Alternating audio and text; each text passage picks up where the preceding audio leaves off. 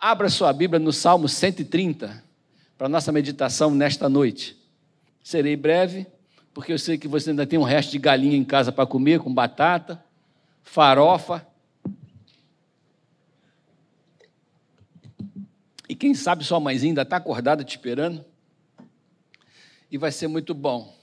E a, a diaconisa Márcia Mota orou aqui e ela pediu que Deus abençoasse os pais das nossas crianças com paciência, não foi? E o tema dessa mensagem é paciência. Paciência é uma coisa, é uma das, um dos frutos do Espírito, é, é uma parte do fruto do Espírito, o fruto do Espírito é um só, dividido em nove gomos. Mas a paciência é uma das coisas que estão ficando cada vez mais escassas e mais raras no nosso tempo. Não é verdade, irmão? A gente mais vê agora é gente sem paciência. É, a paciência é uma virtude que tem muito a ver com o nosso autocontrole. Ter paciência é saber e entender que cada coisa tem o seu tempo determinado e que as coisas amadurecem e ficam prontas no seu tempo determinado. Nós vivemos uma geração que está acostumado a ter tudo a tempo e a hora, que está acostumado a ter as coisas de uma maneira urgente. Então ninguém tem paciência para esperar nada. Você faz um pedido no, no, no restaurante, se não chegar em 10 minutos, você começa a ficar nervoso e já quer levantar e ir embora. Paciência determina a nossa, nossa visão de mundo, porque a gente precisa entender o tempo da nossa vida. Né? A gente está aí com esses smartphones na mão, a gente gasta aí 5 mil reais num telefone desse aí, daqui a seis meses ele já está obsoleto e a gente já está pensando por que, que o nosso telefone é lento. O meu, então, que tem seis anos de uso, eu não posso nem falar dele. Mas quem teve um computador velho daqueles discado, internet discada, 54 KB, quem teve aqui? Hein? Um DX400 da vida aí da IBM, olha aí, tá vendo? Aí, tem uma turma aí que teve que você acessava o modo e ficava. A sonoplastia por minha conta, tá, irmãos? E a gente ficava ali esperando aquela conexão, clicava num ícone. A gente esqueceu um pouco que a vida é assim. A gente tem um senso de urgência um pouco exagerado, desesperado, e isso traz sofrimento. E o Salmo 130, ele está falando de alguém que está sofrendo. E o versículo primeiro já diz: Das profundezas eu clamo a ti. Por que das profundezas? Do fundo do abismo onde eu me encontro. Do fundo do abismo onde está a minha alma, meu coração. Do mundo, do mar de problemas que existe na minha vida, eu encontro no fundo dele. E quem sofre, irmãos, tem pressa, não é verdade? Já tinha um ditado que acho que alguém disse que quem tem fome tem pressa. Quem tem fome tem pressa, quem tem dor, quem pressa, tem pressa de que a dor passe. Quem está sofrendo tem pressa de que o sofrimento passe. Quem está de luto tem pressa de que essa ansiedade, essa dor passe.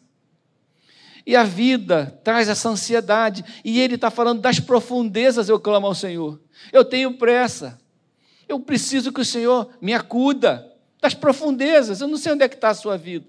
Mas pode ser que em alguma, alguma circunstância, alguma etapa da sua vida, em alguma, alguma fase da sua vida, você está vivendo na, numa profundeza qualquer que traz para você um senso de urgência. Senhor, atende a minha oração. Por que, que às vezes a oração de Deus, a resposta de Deus demora um pouco a chegar? Porque tem uma maturação em tudo aquilo que Deus faz, tem um processo de Deus para que aquilo que a gente está pedindo chegue a nós no tempo certo e de maneira mais proveitosa para a nossa vida. E ele diz no versículo 2: Escuta, Senhor, a minha voz, estejam alertas os teus ouvidos às minhas súplicas. Eu quero uma atenção especial, Senhor, para a minha causa. Eu quero que o Senhor se, se, se dobre diante da minha causa com um carinho diferente, especial. Escuta a minha aflição. Eu estou falando com o Senhor das profundezas do meu sofrimento. Eu queria que o Senhor desse uma atenção especial para mim. Eu preciso de urgência na atenção àquilo que eu estou pedindo. Não é, isso, não é essa a impressão que dá quando a gente lê esse texto? Não é isso? Eu preciso de urgência. Porque tem, quem tem fome tem pressa, porque quem tem medo tem pressa, porque quem sente dor tem urgência, e quem sente dor quer atenção especial. E a gente toma um comprimido e fica irritado porque leva uma hora para fazer efeito. Porque a gente está com dor. E antes do tempo do comprimido, a gente já toma outro. Quem é assim ansioso igual a mim e que às vezes toma um comprimido em cima do outro? Levanta a mão, o confessionário está aberto. Você, só você, só nós três? Só? Você também? A gente toma um comprimido, ele demorou 15 minutos, a gente toma outro, não é isso? É uma droga. Mas isso, isso daí é porque a gente não tem a paciência. Do... Aí você vai ler a bula, leva uma hora para fazer efeito. E às vezes atrapalha se a gente comeu ou não comeu, tem uma série de circunstâncias. Mas a gente toma um comprimido e quer que ele resolva porque a gente sente dor. A gente faz uma oração e quer que a resposta venha porque a gente está em dor. E tudo isso acontece da mesma forma. Versículo 3: Se tu, Senhor, se tu, Senhor, observares iniquidades, quem, Senhor, poderá escapar? Ele já está pedindo desculpa pela sua vida. Senhor, eu estou precisando da sua bênção, do seu socorro. Mas se o Senhor olhar para mim e achar que eu não mereço, achar que eu tenho iniquidade, achar que eu estou em pecado, poxa, Senhor, o Senhor vai achar isso em todo mundo. Ele fala assim, né? Quem poderá escapar dessa sua vigilância se o Senhor for demasiadamente justo para comigo? Se o Senhor me cobrar um preço tão alto? Se eu tiver que ser perfeito para que o Senhor atenda as minhas orações? Assim que ele está falando, ninguém, nem eu nem ninguém vai conseguir ser abençoado. Então, Pai, passa por cima das minhas imperfeições ouve a minha oração, o meu clamor, atende a minha necessidade, porque eu tenho pressa. Eu tenho pressa. Não seja demasiado pesado com as minhas falhas. Versículo 4: Mas contigo está o perdão, para que sejas temido. E eu quero chegar no versículo 5. E ele diz assim: Aguardo o Senhor, espero o Senhor. A minha alma o aguarda, a minha alma o espera. Eu espero na Sua palavra. Três vezes ele fala para si mesmo: Eu aguardo no Senhor, eu espero no Senhor, eu preciso ter paciência no Senhor, eu preciso esperar o tempo do Senhor, mas eu tenho, tenho todo o direito de clamar, eu tenho todo o direito de chorar, eu tenho todo o direito de insistir, eu tenho todo o direito de pedir a Deus essa atenção especial para mim, porque eu estou sofrendo, eu estou em dor, eu estou em sofrimento e eu tenho que pedir. Mas eu digo para minha alma: espera no Senhor. A minha alma aguarda no Senhor. E eu espero na Sua palavra, porque Deus tem promessa para cada um de nós. Amém, irmãos? É assim mais ou menos que ele fala. A minha alma anseia pelo Senhor, mais do que os guardas anseiam pelo romper da manhã. Mais do que os guardas pelo romper da manhã. Espere Israel no Senhor, pois no Senhor há misericórdia. Vamos repetir isso junto? Espere Israel no Senhor, porque no Senhor há misericórdia. Espere igreja no Senhor, porque no Senhor há misericórdia. Espere Carlos, Pedro, João, Maria, José, Lourenço. Espere no Senhor, porque no Senhor há misericórdia. E a misericórdia do Senhor se renova cada manhã, ela é inesgotável. E aquilo que a gente pensa, aquilo que a gente precisa, aquilo que a gente clama, a gente diz para a nossa alma: espera no Senhor, aguarda no Senhor, no seu devido tempo, Deus vai nos abençoar. Tem coisas que demoram para chegar. Tem uns 15 dias atrás eu fiz uma viagem muito longa. Nunca tinha feito uma viagem tão longa de carro, mas resolvi. Coloquei a loura ali do lado, cercada de travesseiros, e fomos lá para Maringá. Passei em São Paulo, depois, eu, outro, dois dias depois, fui para Maringá, mas na volta vim direto. Foram 12 horas e meia dirigindo. E aquele troço não chegava nunca. Tem uma parte da rodovia Castelo Branco que são 320 quilômetros só de reta. E se você bobear, você dorme naquela reta. Só de reta. Aí parece que você não vai chegar nunca. Aí você para, come alguma coisa na beira da estrada, e passa um tempinho, eu gosto desse tipo de viagem. Quem é que gosta dessas coisas doidas assim? Quem é que gosta? Eu gosto, né? É bom demais. Sem pressa, né? Antigamente eu, eu morei, irmãos, durante oito anos em outro estado e trabalhava no Rio de Janeiro. Toda semana eu viajava mil quilômetros, 500 para chegar em casa e 500 para chegar no trabalho. Passava a semana aqui, sexta-feira viajava, segunda-feira voltava. Todo, durante oito anos.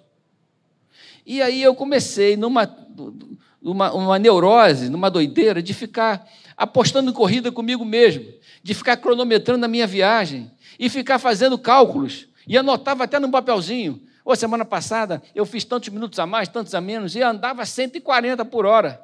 Eu tinha dois carros, um Monza Tubarão. Quem teve um Monza? Quem conhece o Monza Tubarão? É, bom carro, né? 2.0, top. Tinha um Monza Tubarão e tinha um Uno. Eu fazia o mesmo tempo com os dois. O Uno chegava lá fervendo, com o motor em brasa. Eu fazia o mesmo tempo com os dois. Um dia saí de lá desesperado, Ramalho. Mas, ah, cronometrando meu relógio. Quando eu cheguei na Washington Luiz, fiquei três horas engarrafado em frente à, à, Reduc. Naquele dia eu me senti um idiota.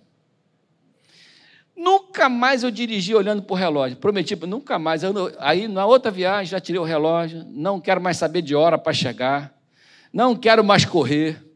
Nunca mais, já tem alguns anos, eu nunca mais, eu sou uma tartaruga dirigindo. Que eu acho que o bom motorista não é aquele que chega rápido. O bom, bom motorista é aquele que chega sempre. Amém? O bom motorista é aquele que inspira as pessoas a dormirem no seu carro enquanto ele dirige. Se tiver alguém dormindo no seu carro, você é um bom motorista. Já é todo mundo ligado em você porque você está dirigindo mal. E eu comecei a exercitar essa paciência. A viagem é para passear. Se é para passear, começa na hora que você sai de casa. Não começa na hora que você chega lá. São coisas, são detalhes da nossa vida que a gente percebe a nossa paciência. Está gravando, né? Eu posso falar besteira, não, né? Mas sabe como é que você descobre uma pessoa ansiosa? Uma pessoa ansiosa dá descarga antes de acabar de fazer xixi. Não é verdade? Quem é? Confessionário está aberto. Quem já fez isso? Já fez, Ramalho? já fez também?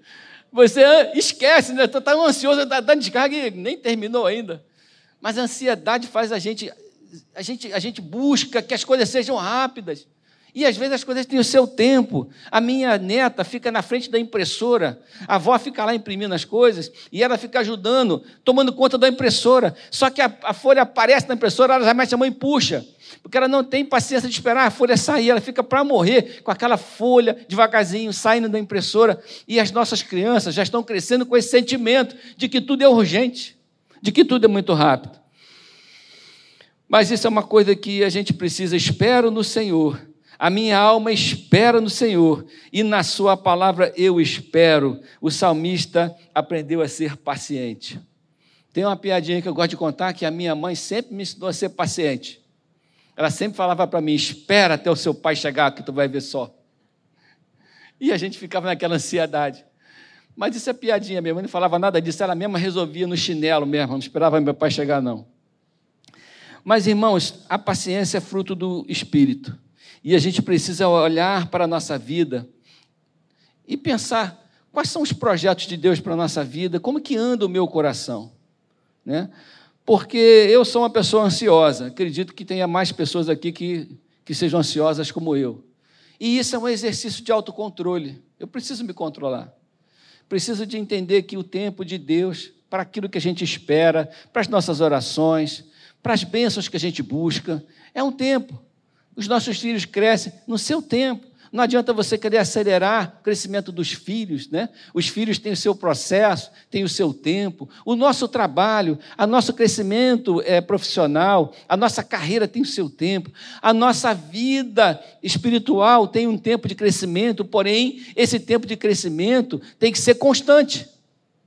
A gente não pode passar e ultrapassar limites, a gente não pode passar por cima de etapas, a gente não pode esquecer que Deus tem o controle da nossa vida, mas existem processos de Deus na nossa vida e que fazem parte do nosso aprendizado enquanto pessoa, enquanto ser humano, enquanto crente.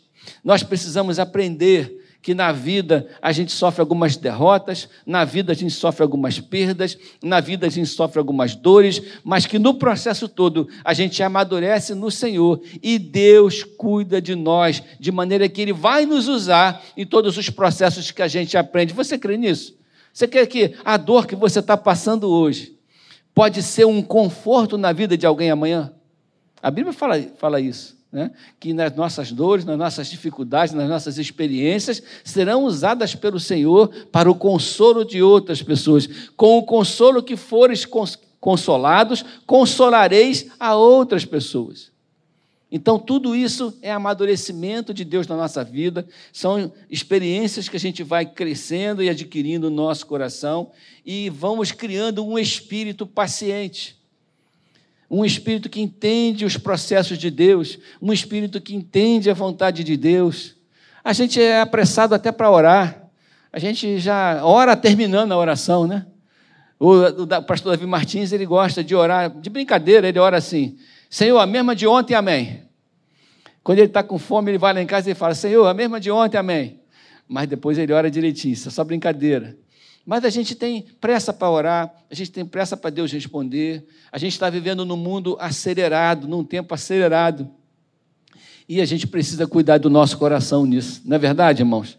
A gente precisa cuidar do nosso coração. É, algumas coisas que acontecem na nossa vida acontecem pela nossa precipitação. E algumas coisas que não acontecem na nossa vida não acontecem porque a gente não tem tempo para esperar, porque a gente não, de, não dá a Deus o tempo certo para o amadurecimento das coisas. Eu lembro que quando eu tinha 17, com 15 anos eu já dirigia pra caramba, eu era bom motorista. Eu achava que era, que todo moleque novo acha que é bom motorista, né? E eu, com 16 anos, bati com o carro do meu pai. E ele falou para mim assim: Mas meu pai era muito bonzinho ele, naquela época era diferente, né? Ele deixava a gente pegar o carro dele para manobrar o carro na rua. Peguei o carro e fui embora. Voltei depois de não sei quanto tempo com o carro amassado. E ele falou: você tem que esperar o tempo para você tirar a sua carteira de motorista. Sabe que dia que eu dei a entrada na minha carteira de motorista? Com 18 anos e um dia.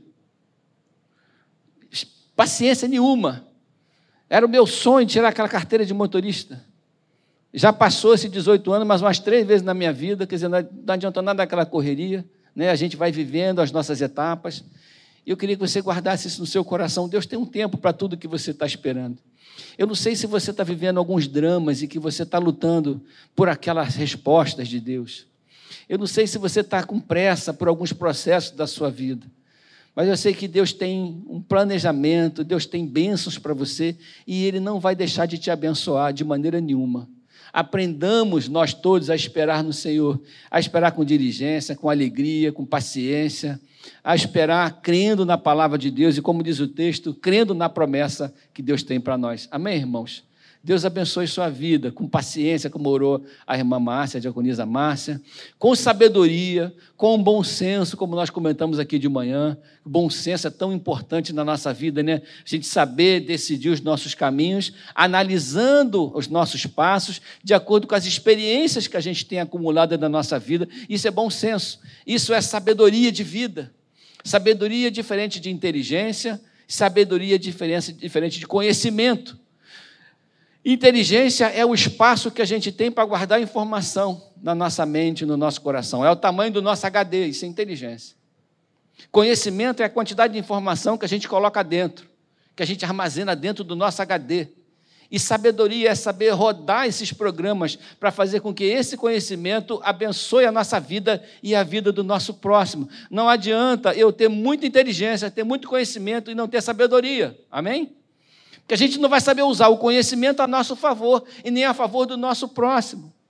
A sabedoria é saber lidar com a informação, processar a informação e ser abençoado por ela e abençoar pessoas com aquela informação. Isso é sabedoria. Tem gente que não tem cultura, mas tem sabedoria. Tem gente que não tem muito conhecimento, mas você conversa com ele, ele tem sabedoria e experiência de vida para nos ensinar muitas coisas que a gente precisa saber. E tem gente ao contrário, que tem muito conhecimento, mas não sabe viver. Vive dando cabeçadas, tropeçando, se autodestruindo. Tem muito conhecimento, mas não consegue nada porque não tem a paciência de usar a sabedoria, de buscar em Deus sabedoria. Senhor, me ensina a viver, me ensina a tratar minha família, me ensina a, a cuidar do meu trabalho, me ensina a viver a minha vida com prudência, com sabedoria, de modo que a minha vida seja uma vida abençoada e eu possa ser um abençoador daqueles que são próximos de mim. Sabedoria, a gente precisa buscar isso no Senhor. Bom senso, paciência. Que Deus abençoe a nossa vida. Nós estamos num tempo que tem que ter paciência. Guarde o seu telefone um pouquinho quando você estiver com a sua família. Eu vivo perdendo meu telefone em casa, porque eu não, não fico grudado nele. Eu separo um tempos em tempos eu dou uma olhada que eu recebo 500 mensagens todo dia. Então, de tempos em tempos eu vou olhar e vou passando e vendo as urgências. Essa é urgência, essa não. Não é urgência, eu passo. A Débora fica desesperada porque ela olha meu telefone, está tudo azul. As mensagens, não leio nada. Ela, por que você não respondeu? Não respondi porque não tem pressa. É por causa disso, daquilo. Eu, eu sei o que, que é. Você não sabe? Quando você olha as mensagens, você já sabe se é urgente, se não é urgente. Cuidar do seu coração, cuidar da sua vida, dedicar tempo à sua família. Hoje é um dia dedicado às mães, é também um dia dedicado à família, dedicado a priorizar aquilo que é importante e abençoador para nós, né? Senão a gente não tem tempo para nada, senão a gente não aproveita nada, senão a vida da gente passa e os melhores momentos da vida a gente deixa passar, né? Que você, quando chegar em casa, ainda esse dia, tenha um tempo de bênção na sua casa. Nós vamos terminar esse culto um pouco mais cedo.